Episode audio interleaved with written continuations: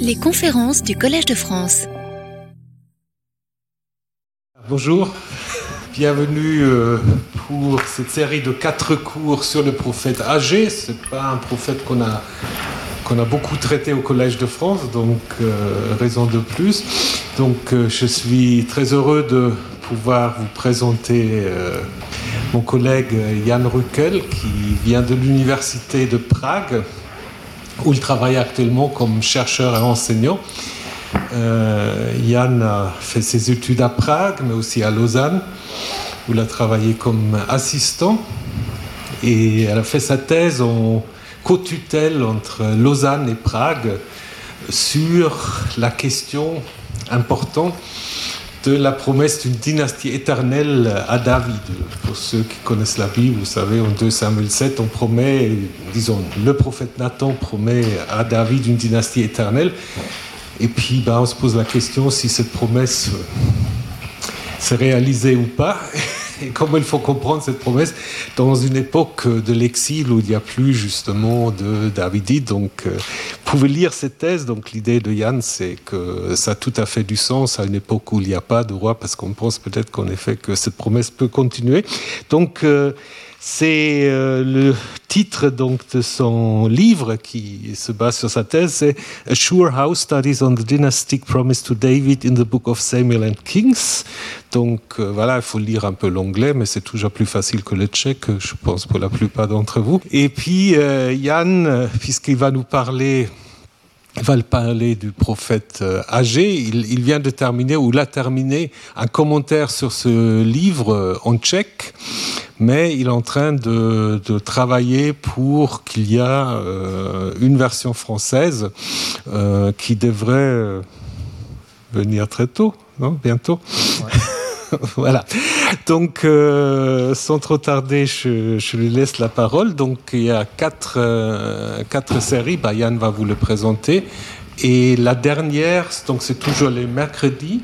La dernière, par contre, aura lieu le mardi, mais on vous, euh, on vous le rappellera. Voilà, je te laisse la parole. Merci beaucoup pour cette introduction et merci aussi pour euh, euh, l'invitation au collège. Je suis très heureux que je peux travailler ici et aussi présenter quelque chose de ma recherche. Merci aussi à Hervé Gonzalez pour euh, son accueil chaleureux. Alors, je vais passer au livre d'Agé. Euh, comme euh, Thomas l'a déjà dit, le livre d'Agé ne fait certainement pas partie des livres bibliques les plus connus. Il y a plusieurs raisons pour ça. Il inclut qu'il s'agit d'un livre très court. Il n'a que deux chapitres qui contiennent 38 versets. Néanmoins, euh, comme vous allez voir, je crois qu'il s'agit d'un livre intéressant, notamment parce qu'il constitue un témoignage précieux euh, sur la situation et les événements au moment des débuts de la construction du temple de Jérusalem, au début de l'époque perse. Et deuxièmement, malgré qu'il s'agit d'un texte de l'époque perse, donc traditionnellement considéré comme tardif, le livre d'Agé nous offre une fenêtre petite mais importante sur plusieurs aspects de la religion judaine traditionnelle avant que celle-ci soit influencée par les grands développements théologiques des périodes exiliques et perses. Nous parlerons de ça la semaine prochaine. Maintenant, je voudrais euh, faire une courte introduction sur le contenu, la structure littéraire et le contexte historique euh, du livre. Alors, qu'est-ce que le livre d'Agé euh, Agé fait partie de la collection des douze prophètes, qui est considéré comme un livre dans la tradition euh, rabbinique, dans le canon rabbinique, et qui, comme le témoignent surtout des manuscrits euh, euh, retrouvés dans le désert de Juda, était écrite sur un rouleau déjà pendant l'Antiquité. Ici, vous pouvez voir justement un manuscrit trouvé à Qumran, 4Q12b. Euh, sur ce fragment, vous voyez la fin du livre de Sophonie et le début du livre d'Agé. En renouant avec cette tradition, un courant important de la recherche contemporaine euh, suppose que les différentes parties de ce livre des douze se sont aussi déjà formées comme faisant partie euh, de ce livre. C'est-à-dire que les écrits réunis dans le livre des douze ont au moins en partie une euh, rédaction, on, passait par une rédaction, par une histoire rédactionnelle commune.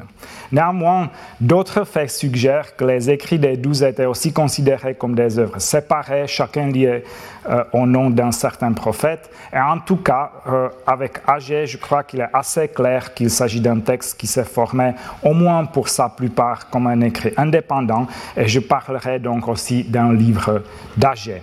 Quel est le contenu et la structure de ce livre? La structure d'Agé est très claire. Le livre est composé de quatre oracles qui sont chaque fois introduits par euh, la formule de l'événement, de la parole, et une date indiquant quand l'oracle a été révélé au prophète. Donc quand je dis la formule de l'événement de la parole, c'est la formule, la parole de Yahvé 20 par l'intermédiaire d'Agé ou AAG. Donc on a chaque fois donc on a chaque fois cette formule de l'événement de la parole, plus la date sur laquelle euh, l'oracle a été révélé. Donc euh, si on suit ces indications euh, structurant le livre, on aura ensuite en 1, 1 à 15 un appel à la construction du temple avec ensuite une description de la réaction du peuple, puis en 1, 1 15b jusqu'à 2.9, euh, on a un oracle sur la gloire du nouveau temple. En 2.10 euh, jusqu'à 19, euh, un oracle sur l'impureté du peuple et le retournement de la malédiction en bénédiction le jour de la fondation du temple. Et en 2.20 à 23, un oracle sur l'anéantissement de l'ordre politique mondial et l'élévation de Zorobabel.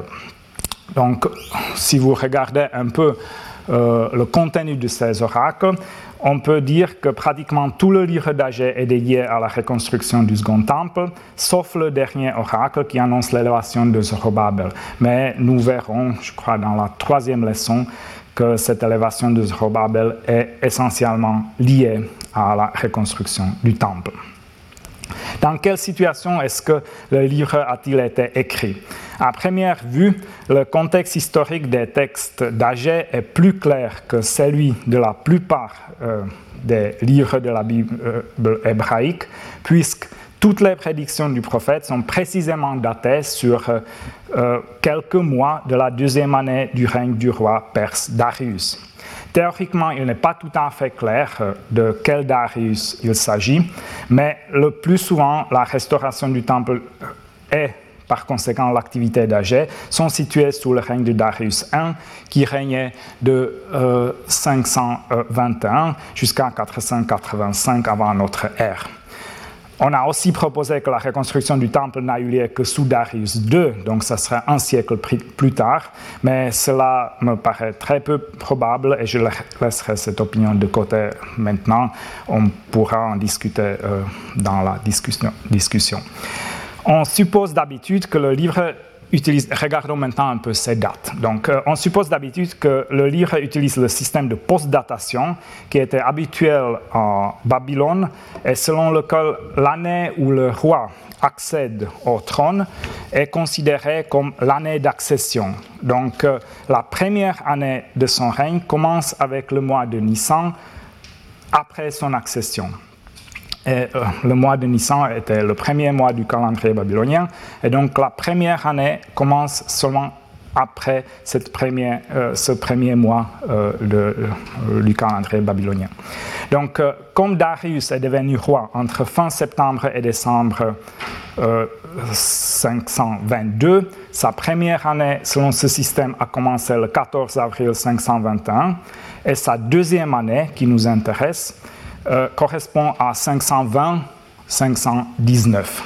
Donc, selon ce système de datation, le livre mentionne les dates euh, que vous pouvez voir sur le slide.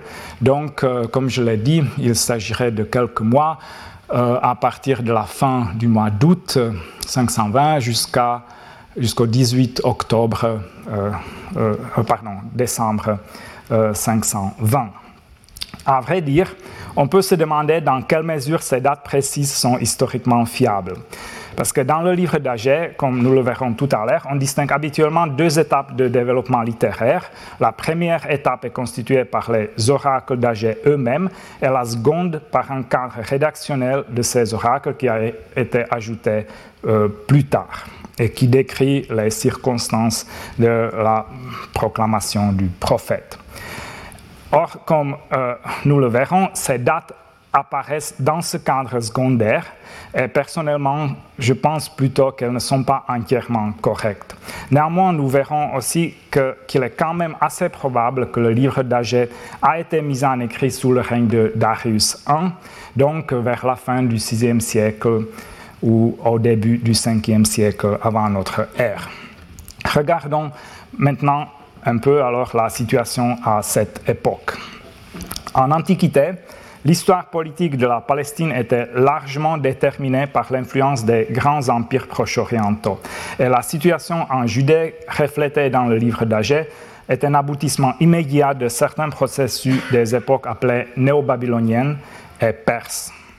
Donc, après la disparition de l'empire néo-assyrien en 612, euh, l'hégémonie du Proche-Orient ancien est passée à l'empire néo-babylonien, dont le roi Nabucodonosor II a renversé le royaume de Juda en 586, comme vous le savez. L'empire néo-babylonien a disparu en 139 500, euh, 539, quand sa capitale Babylone a été prise sans lutte par le roi perse Cyrus. Puis son fils et successeur Cambis a conquis l'Égypte en 525, euh, créant un empire d'une étendue sans précédent. Mais c'est surtout la succession de ce Cambis euh, et les événements liés à sa succession qui nous intéressent. Cette succession est décrite euh, dans une inscription euh, que Darius Ier a fait tailler dans un rocher sur euh, le versant de la montagne de Bissotum en Iran. Et selon cette inscription, déjà avant son départ en Égypte, Cambis a fait en secret assassiner son frère Bardia, et puis, pendant son séjour en Égypte, Cambis, euh, euh, non, euh, pendant le séjour de, Cambis en Égypte, un mage du nom de Gaumata a commencé à se faire passer pour Bardia et a usurpé le pouvoir royal. Et à un moment après que la révolte avait éclaté, Cambis est décédé. Néanmoins, un chef militaire Darius avec quelques auxiliaires ont réussi à tuer ce Gaumata et Darius s'est déclaré roi à sa place. C'est toujours, je décris toujours comment ces événements sont décrits dans cette euh, inscription de Bisotu. Et euh, on a euh, une autre source écrite pour ces événements. on trouve plus ou moins le même récit des événements chez l'historien grec Hérodote, euh, mais cet accord entre l'inscription de Darius et Hérodote euh, est peut-être dû seulement au fait que l'historien grec reproduit tout simplement la, version de Darius. Donc on ne peut pas comprendre le récit d'Hérodote et l'inscription comme deux sources euh, indépendantes. Euh, selon certains historiens modernes, l'inscription de Darius est très biaisée et ce Gaumata assassiné par Darius était en effet euh, un frère de Cambis, Bardia, et donc ce serait Darius lui-même qui, a usurpé le pouvoir. En tout cas, la succession de Cambis a provoqué dans les différentes parties de l'Empire des révoltes anti-perses qui ont parfois été menés par des figures qui se présentaient comme des successeurs des dynasties locales. Euh, puis, euh, dans cette inscription, euh, Darius décrit comment il a réprimé ces révoltes. Et donc, Darius, le, sur le relief, donc on voit Darius, c'est la figure grande là, et puis devant lui, il y a les chefs de ces, révoltes réprimées. Et parfois, et chaque fois, il y a à côté de la figure sur les rêves, il y a l'identification de ces leaders des révoltes et parfois il s'agit des, il s'agit des gens qui se présentaient comme, je l'ai dit, qui se présentaient comme des descendants des, dynasties locales. Donc, euh, euh, euh, par exemple, nous pouvons voir cette identification de, du chef de la révolte babylonienne Nidintu Bel. L'un était babylonien du don de Nadin Tabaira, c'est en perse. Il mentit, parlant ainsi Je suis Nabucodonosor, le fils de Nabonite, donc Nabucodonosor. Euh, il rendit Babylone rebelle. Euh, donc, ceci, pourquoi j'en parle, ceci est intéressant pour nous parce que euh, si nous prenons au sérieux ces dates dans le livre d'Agé, nous avons dans le dernier oracle du livre, en Agé 2, 20 à 23, un texte qui exprime l'espoir de la chute de l'Empire perse et l'élévation de Zorobabel, qui euh, était probablement un Davidite. Donc ce texte pourrait constituer une sorte de parallèle aux révoltes contre l'Empire perse, qui se présentait aussi parfois comme visant la restauration des dynasties locales. En tout cas, euh, Darius a étouffé la première vague des révoltes dans les années 522 à 521 euh, et a glorifié ensuite ses victoires dans la première version de l'inscription de Bissotum. Et plus tard, euh, cette inscription a été augmentée d'une autre partie, décrivant les victoires supplémentaires sur Elam et les Skythes dans les années 520 et 519. Après ces victoires, Darius a consolidé son pouvoir, il a réformé l'administration de l'Empire pour qu'elle soit plus unifiée. L'Empire a été divisé en à peu près 20 grandes parties que l'on appelle des satrapies, qui pour leur part se décomposaient selon les nations en districts plus petits, dont l'un était aussi la province de Juda, Yehut en araméen, qui était utilisé comme lingua franca administrative. Et c'est la situation dans cette province que nous allons regarder maintenant un peu plus de près. La situation en Judée au début de l'époque perse est dans une grande mesure l'héritage des processus liés à la disparition du royaume de Juda au début du VIe siècle avant notre ère. En 500, 97, le roi babylonien euh, Nabucodonosor II a déporté en Babylonie une partie de Judéens avec le roi Joachim. Il a installé sur le trône euh, l'oncle de Joachim Matania, qu'il avait renommé en Sédécias. Euh, tout d'abord, ce Sédécias est un vassal de Nabucodonosor, mais en 589, il s'est révolté contre Babylone, ce qui a provoqué une expédition punitive et finalement ça a mené à la conquête de Jérusalem en 586. Après, une autre partie de la population judaine a été déportée et Jérusalem avec le temple ont été systématiquement détruits. le royaume de Juda a disparu et il a été transformé en province babylonienne avec Mispa en Benjamin pour capitale et un autre centre administratif important à Ramat Rachel. Ramat Rachel se trouve au euh, sud de Jérusalem. La période après 586 est euh, avant le début de l'époque perse, est d'habitude appelée l'époque exilique, car la fin du livre de roi crée l'impression qu'une grande partie du peuple a été déportée et le reste du peuple s'est enfui, en Égypte. Mais bien sûr, en réalité, une partie de la population est restée dans le pays, mais il faut dire qu'il est vrai qu'une dépopulation massive de la Judée, et spécialement des environs de Jérusalem, a de fait eu lieu, probablement comme conséquence de la détérioration de la situation économique après la destruction de la capitale du royaume. Euh, Jérusalem, à l'époque exilique, euh, est selon les découvertes archéologiques, pratiquement inhabité. Après la conquête de Babylone par Cyrus le Grand, la Judée est passée sous la domination perse. Et d'après les textes bibliques, déjà dans la première année euh, de son règne, Cyrus a ici un édit par lequel il a ordonné la reconstruction du temple de Jérusalem et a permis le retour des exilés euh, judéens au pays de leurs euh, ancêtres. Nous avons ici une version de ou euh, une des occurrences de, cet édit dans la Bible en Estras 1, 2 à 4. Et ensuite, toujours selon les textes bibliques, environ 500 000 Judéens sont immédiatement revenus de l'exil sous la direction du Davidite Zorobabel et du grand prêtre Josué.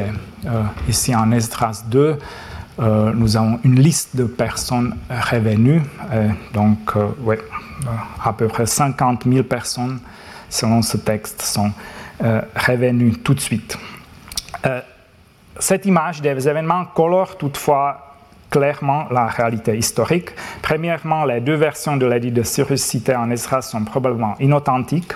Et deuxièmement, les découvertes archéologiques ne permettent pas de conclure à un retour massif des exilés. Au contraire, il semble qu'au début de l'époque perse, la euh, population de la Judée continuait à baisser. Donc il n'y avait certainement pas un retour de 50 000 euh, personnes.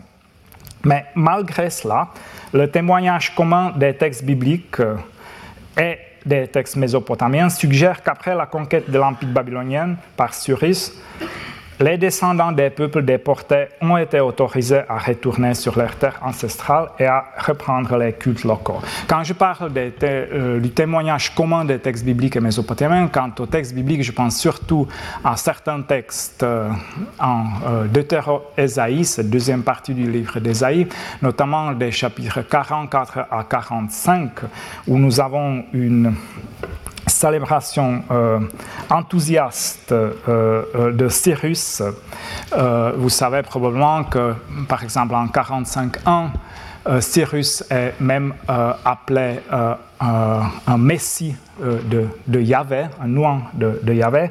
Donc, probablement, cela reflète quand certain mérite de Cyrus pour le sort des Judéens exilés et de la Jérusalem euh, en ruine.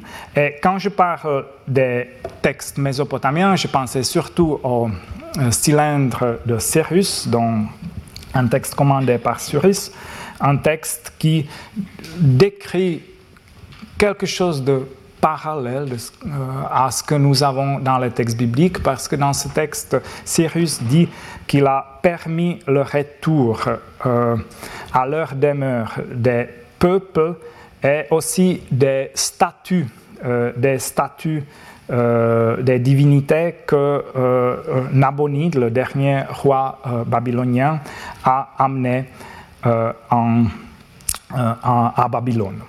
Donc, oui.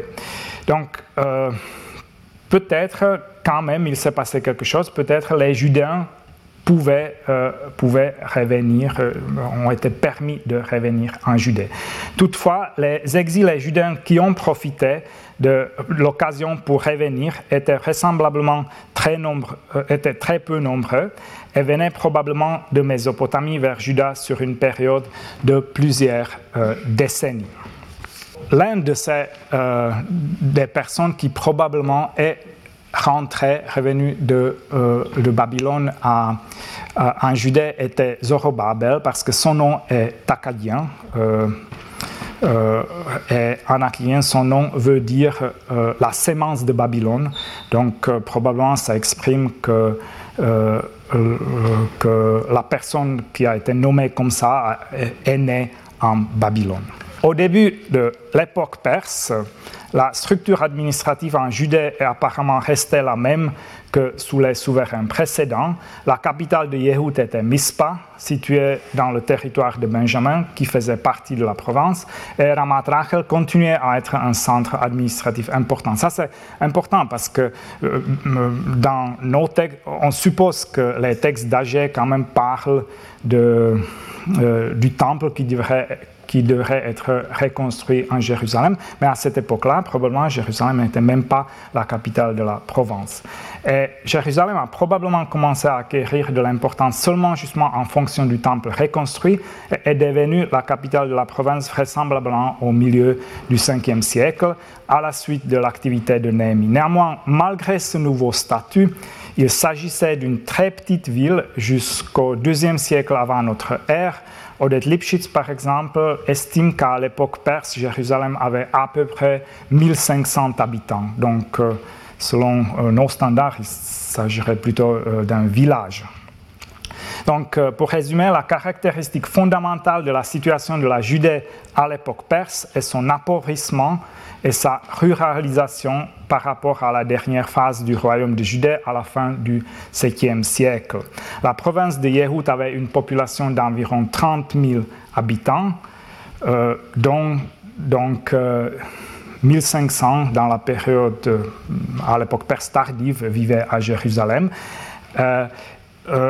Ces 30 000 habitants veut dire qu'il y avait un déclin démographique d'environ 70% par rapport euh, à, la dernière phase du royaume euh, de Juda.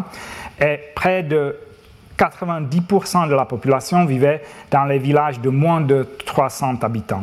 C'est pourquoi je parlais de cette ruralisation.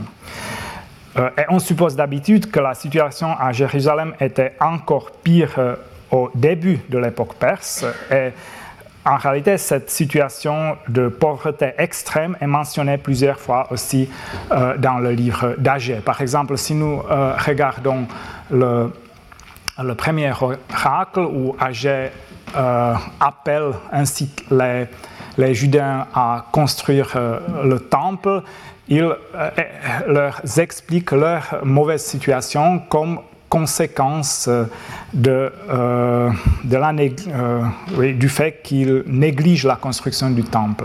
Par exemple, au verset 6, vous avez semé beaucoup, mais peu récolté vous mangez mais sans vous rassasier, vous buvez mais sans être ivre, vous vous habillez mais sans vous réchauffer, et le salarié gagne son salaire pour une bourse trouée.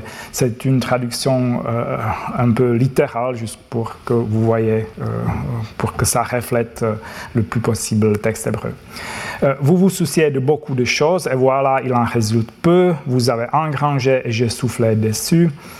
Euh, les cieux ont retenu la rosée et la terre a retenu son fruit. J'ai appelé la sécheresse sur la terre, sur les montagnes, sur le blé, le vin nouveau, etc., sur tout le produit des mains. Ou encore dans le chapitre 2, euh, quand Agé décrit comment la situation va changer après la fondation du temple, il décrit la situation avant la fondation du temple. On venait à un tas de vin, on ne sait pas exactement de quoi, et il ne s'en trouvait que 10. On venait au pressoir puiser 50 quelque chose, et il ne s'en trouvait que 20. Je vous ai frappé par le dessèchement, la rouille et la grêle, tout le travail de vos mains, et vous n'êtes pas revenu à moi, oracle de Yahvé. Donc ceci pour le contexte historique général du livre. Et regardons maintenant un peu les grandes phases de la formation du livre et la question de la datation de ces phases. Donc, euh, formation du livre d'Agé. Les analyses de critique littéraire euh, d'Agé distinguent d'habitude euh, entre un recueil primitif des oracles d'Agé un cadre rédactionnel plus tardif qui parle du prophète à la troisième personne et qui décrit les circonstances de sa proclamation. Néanmoins, il y a aussi des chercheurs qui comptent avec un développement beaucoup plus compliqué du livre, découvrant de diverses couches et ajouts, Fortschreibungen, aussi bien dans les oracles que dans ce cadre narratif.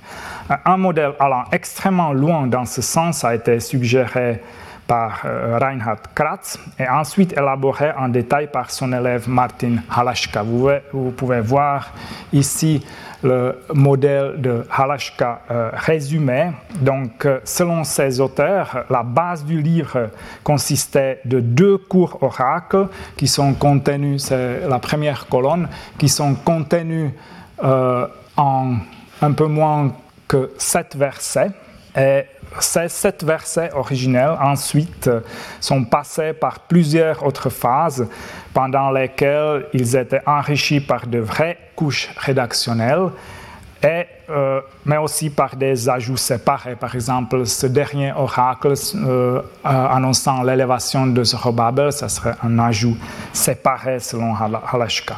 Donc, en, réalité, le modèle de Halashka est encore un peu plus compliqué, mais dans ce résumé, vous voyez qu'il découvre cinq couches J'aurai peut-être l'occasion de discuter certains aspects de la proposition de Halashka dans les prochaines semaines, mais aujourd'hui, je voudrais juste dire que les modèles rédactionnels selon lesquels les formes initiales des livres d'Agé et de Zacharie aussi étaient extrêmement courtes, c'est-à-dire consistant seulement de quelques versets, euh, sont à mon avis problématiques en général. À l'époque perse, le genre littéraire le plus communément associé avec les prophètes était probablement euh, un livre prophétique, c'est-à-dire une collection de divers textes, notamment des oracles. Et pour cette raison, il me paraît peu probable que les formes originelles de ces livres qui ont commencé à se constituer à l'époque perse étaient extrêmement éloignées de la forme littéraire considérée comme un livre prophétique et que ces livres ont acquis seulement secondairement la forme habituelle d'un livre prophétique. Secondairement, mais quand même assez vite. Je trouve ça euh, euh, problématique en général, euh, peu importe les arguments concrets pour la séparation de ces couches. Donc, au moins cinq couches dans les 37, 38 versets du livre d'Agé me paraissent un peu trop, mais je crois qu'on peut en effet assez bien distinguer entre une première couche d'un recueil d'oracles et le cadre narratif. Et je voudrais vous montrer un peu ça maintenant. Euh, une, une couture rédactionnelle entre le cadre et la collection primitive est particulièrement visible au début du livre. AG 1a 3 contient deux formules de la parole de Yahvé, c'est-à-dire la parole de Yahvé fut adressée par l'intermédiaire d'Agé le prophète, etc. Et puis au verset 3, Or la parole de Yahvé arriva par l'intermédiaire d'Agé le prophète. Et on a aussi dans ces trois versets une formule des messagers au verset 2. Ainsi a parlé Yahvé des armées. Donc ça déjà hmm, paraît un peu euh, redondant. Mais surtout, euh, l'introduction du premier oracle paraît maladroite à cause de la manière dont elle distribue le texte entre la voix d'un narrateur anonyme et celle du prophète. Au verset 1, le narrateur introduit l'oracle prophétique, ou je le laisse encore comme ça, pardon. Au verset 1, le narrateur introduit l'oracle prophétique par une formule de la parole, selon laquelle la parole de Yahvé fut adressée par l'intermédiaire d'Agé, le prophète, à etc.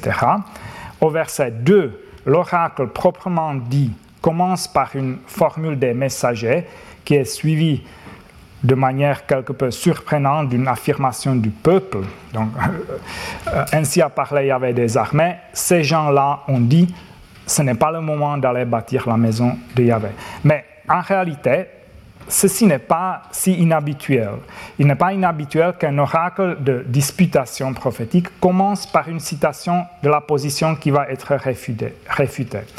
Mais l'impression d'incohérence, je crois, est créée au verset 3 où c'est à nouveau le narrateur qui prend la, parole, introduisant une réponse à l'affirmation du peuple par une nouvelle formule de la parole, comme si l'affirmation du peuple ne faisait pas partie du discours prophétique ou divin, mais une ligne dans un dialogue entre le prophète et le peuple reproduit par le narrateur.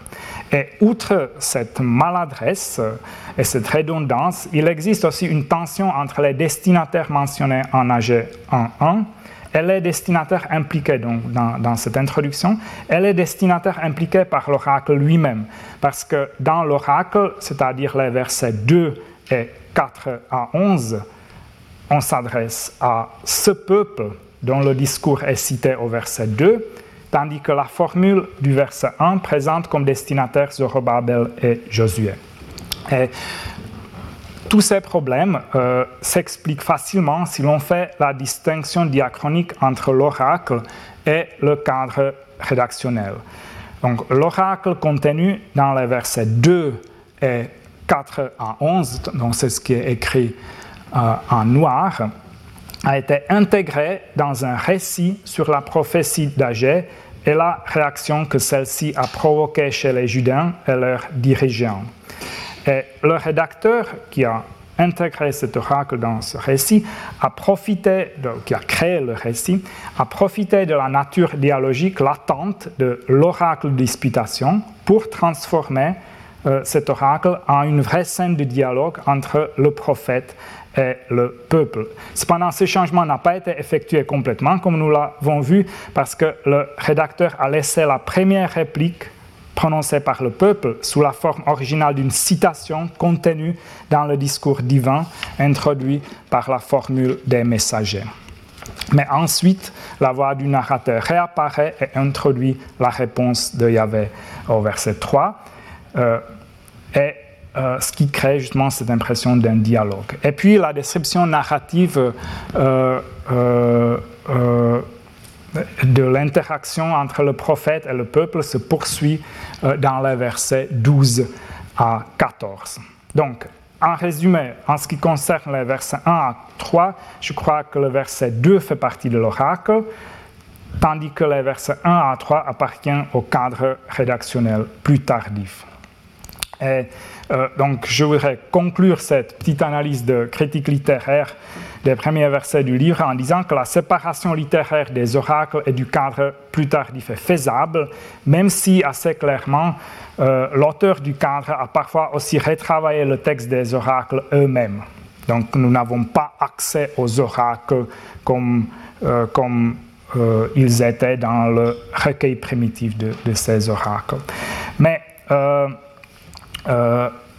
oui, donc euh, je ne vais pas entrer maintenant dans les détails de, ce modèle. Je voudrais juste vous montrer comme ça, de, manière très sommaire, comment je répartis les versets entre le recueil primitif d'oracle et le cadre narratif. juste peut-être, donc vous pouvez voir que, je crois que le, euh, les oracles contiennent la plupart du livre. Le cadre narratif se, trouve dans une dizaine de versets. Et puis, bien sûr, le livre a euh, continué à évoluer un peu, même après l'ajout de ce cadre. Euh, on trouve dans le livre certaines gloses qui, certainement ont été ajoutées plus tard. Néanmoins, euh, il y a encore un élément de l'histoire de la formation du livre que je voudrais mentionner, et c'est que l'auteur du cadre a pu aussi réarranger l'ordre des oracles qu'il avait à sa disposition dans le recueil primitif. Et le cas le plus probable d'un tel réarrangement concerne le texte qui se trouve actuellement en 2, 3 à 9, où Agé proclame la gloire du futur temple reconstruit. Donc, euh, il, dit que le futur temple, euh, la gloire du futur temple sera plus grande que euh, la gloire du, premier temple. donc,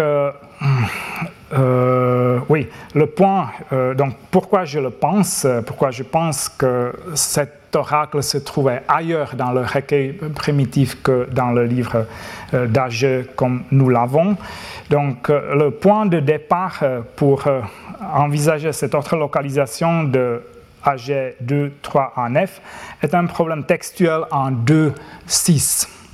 Dans ce texte, en 2, 6, nous lisons car ainsi a parlé Yahvé des armées.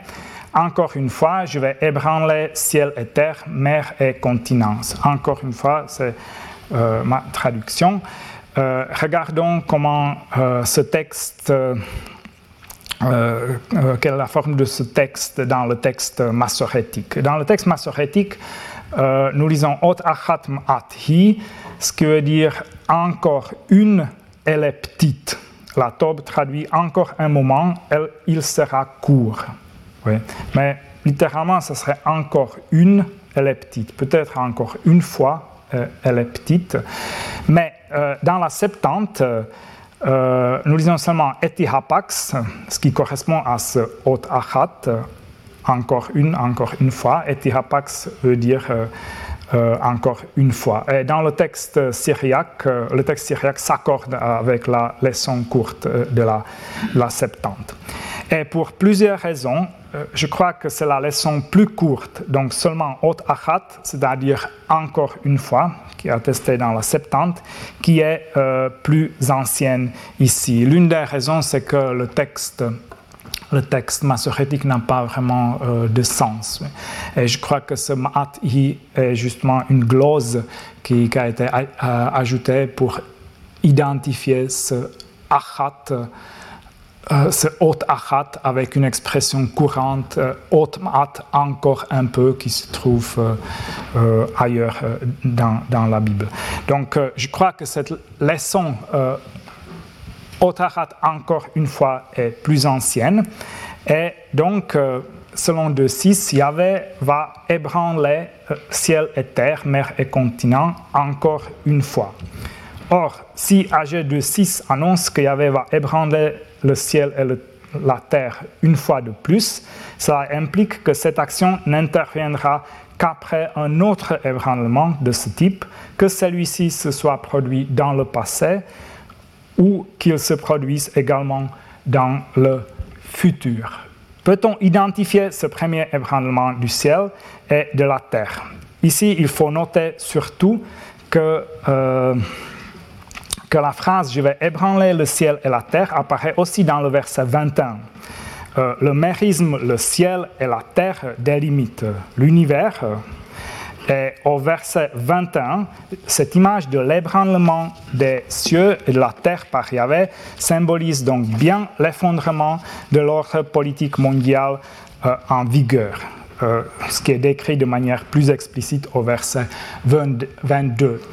Donc, euh, je vais ébranler le ciel et la terre, je vais renverser le trône des royaumes et exterminer la force des royaumes des nations, je vais renverser le char et ses conducteurs, etc.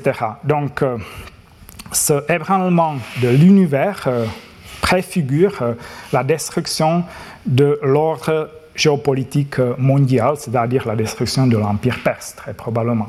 Cependant, au verset 6, le cataclysme cosmique annonce l'ébranlement de toutes les nations qui par la suite apporteront leurs trésors à Jérusalem. Et c'est pourquoi ce mérisme vertical, c'est-à-dire le terre et la terre, est complété par un mérisme horizontal, la mer et le continent, euh, au verset 6. Donc il semble qu'au verset 6, cette expression créée à l'origine pour le verset 21 a été accommodée par un ajout, par un ajout de la mer et le continent.